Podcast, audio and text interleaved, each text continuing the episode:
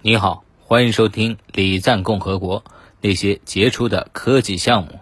今天要和您分享的是南极科考。晶莹冰川，蔚蓝大海，清冷冷的风中带着一些海腥味儿。无尽的白蓝照耀之下，偶尔能看到迷幻炫彩的光。海下的世界多姿多彩，海上的冰川一角令人震撼。无限与远方都有了可能。这里就是南极。地球的最南端，这里不仅有可爱活泼的海豹、海狮，还有毛茸茸的企鹅们。一九八四年十一月十九日，中国第一支南极考察队从上海搭乘我国自行制作的海洋考察船“向阳红十号”，开始了开创历史的远航。一九八四年十二月，考察队抵达乔治王岛。一九八五年二月。我国第一座南极科学考察站——长城站落成，结束了中国在南极没有考察站的历史，并且实现了当年建站、当年越冬考察的壮举。当一面五星红旗飘扬在冰川之上时，那是开辟新领域的荣耀，那是承载着梦想的自豪。踏出的第一步是最好的开始。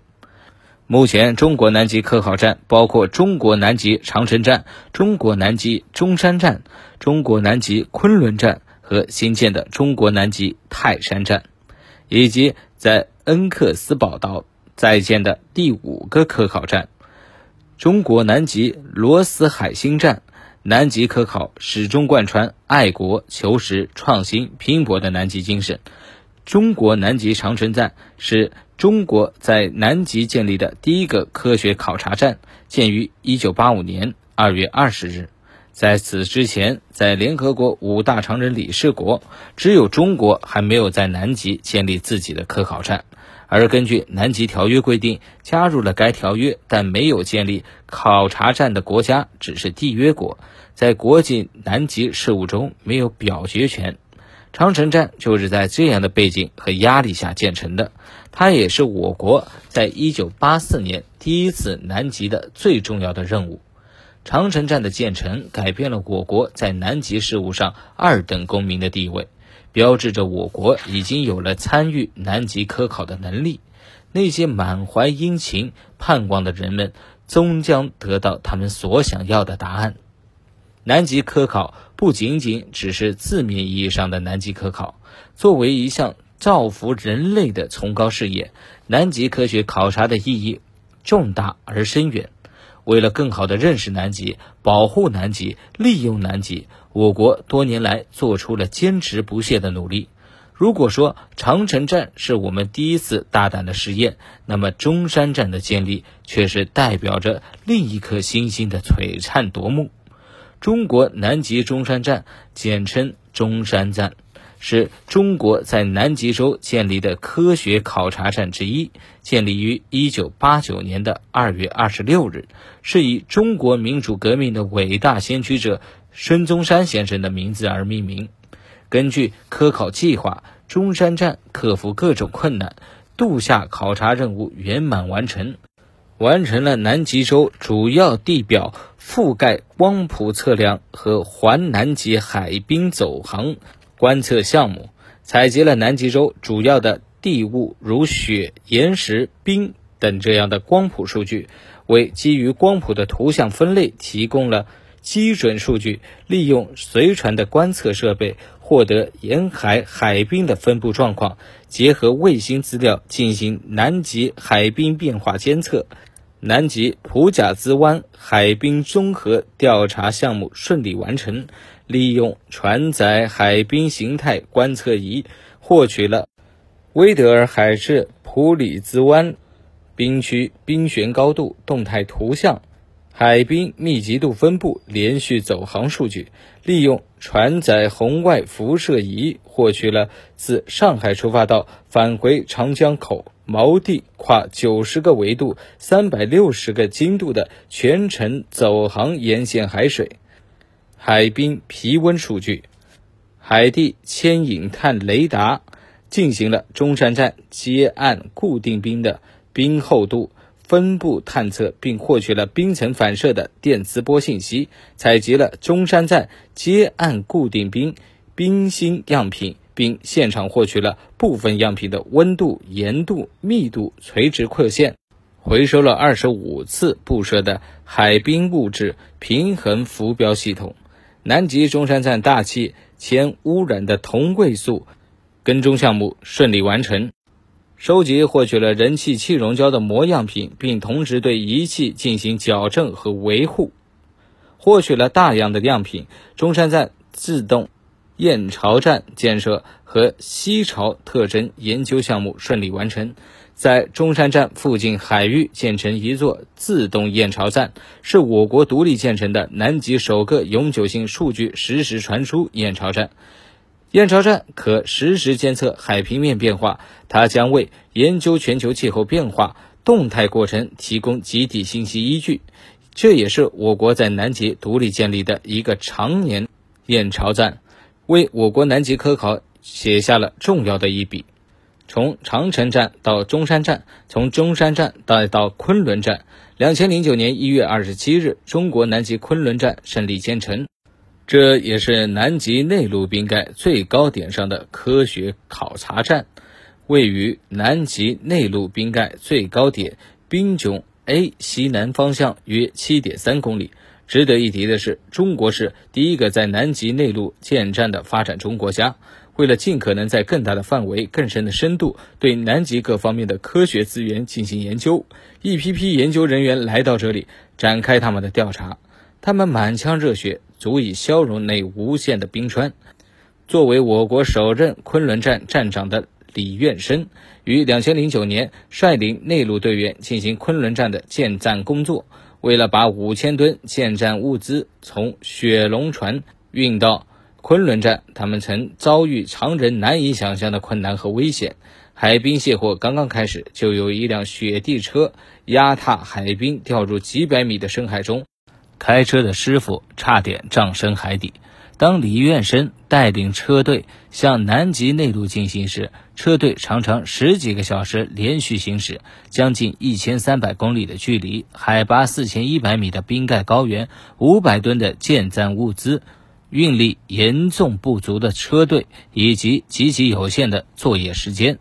这就像一组天文数字一样的压在了内陆队员的心头。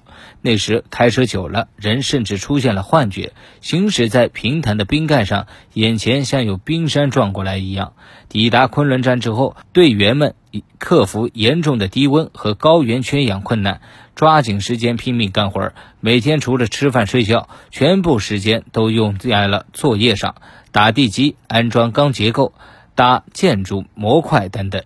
在工程机械极度缺乏、仅靠卡特车自带吊车活动的条件下，争分夺秒的建站，终于建好了。队伍撤离昆仑站的时候，李院生拿起对讲机，让大家回望一下屹立在冰雪中的昆仑站，心中充满了激动和自豪。看，这就是我们中国人在南极内陆冰盖最高点亲手建成的科学考察站，这是他的骄傲。也是我们的骄傲。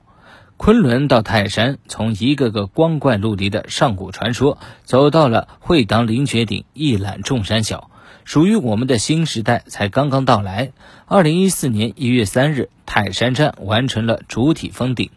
二月八日上午十点，中华人民共和国国家海洋局宣布，中国南极泰山站正式建成开战。泰山站是继长城站。中山站、昆仑站之后，中国的第四个南极科学考察站，其名称寓意坚实、稳固、庄严、国泰民安，代表了中华民族巍然屹立于世界民族之林含义。我们的征途也不在此结束，中国南极罗斯海星站和许许多多研究人员，终究会带我们走向另一片的天地。没有什么是终点，只有不断的向前。一个个来自南极科考的故事，让人不禁动容。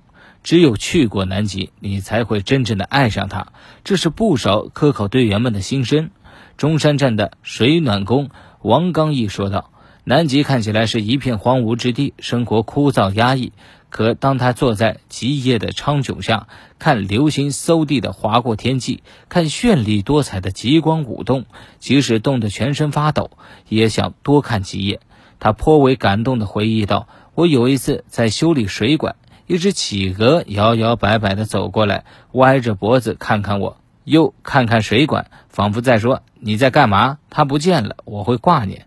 它一叫，我就会马上去找它。”提起第五座南极科考站建站前期的准备工作，第三十四次南极考察队副领队夏立明对登陆恩克斯堡岛印象深刻。他回忆，当时队员们被一块漂浮的海冰挡住了去路，只好凭借天然冰面做转运平台，将设备送上了岛。恩克斯堡岛人迹罕见，塑石遍地。场地坑洼，二十七名科考队员克服了低温、冻土、暴风、强紫外线、设备有限等困难，利用南极极昼光照的有利时机，争分夺秒，仅用二十五天就完成了原计划五十天的工作。有一句话是“我们在路上”，这句话正好用来形容我们的研究队员们，他们永远在征途上。根据参加过南极科考人的笔述，他们生活却也不只是只有一望无川的冰川大海，冰冷、乏味、无趣、坚硬，这才是南极深深深藏于它的清亮外表之下的真实。但是那些怀着赤子之心、热血沸腾的人们，却能尽力地将生活过得愉快。他们会在安全距离观测毛茸茸的企鹅族群。他们会给自己的伙伴来个生日惊喜，他们会尝试在一度的水里洗两分钟的澡，他们也会吃着热乎乎的饭菜，想着那片土地。南极科考站有医生，有食物补给，有衣物补给，有我们不再是一无所有。我们拥有的东西已经是不断变多。南极科考是他们的科考，也是我们的科考。再冷的冰也裹不住他们的心。拼搏在路上，冲刺在前方。我们的路还很长，我们的新中国走在新时代，我们的新时代走在新道路上。围绕前沿科学问题，积极开展基础科学研究，探索影响全球和极地变化的关键因素、过程或机制。第三十五次南极科考队首席科学家陈大可表示。我们要不遗余力地推动南极科研由单一学科向跨学科综合研究发展。三十五年的南极科考，一代代人的薪火相传，从青壮年到白发，从不安走到自豪。曾有一位极地专家这样总结道：三十多年来，中国南极科考的最大成就，就是中国人从能在南极生存。能在战区附近观测采样，逐渐成为有能力到自己感兴趣、具有科研价值的区域活动，这是值得全体中国人骄傲和自豪的成就。增加的是研究成果，变强的是我们的祖国。好了，以上就是今天的全部内容，感谢您的收听。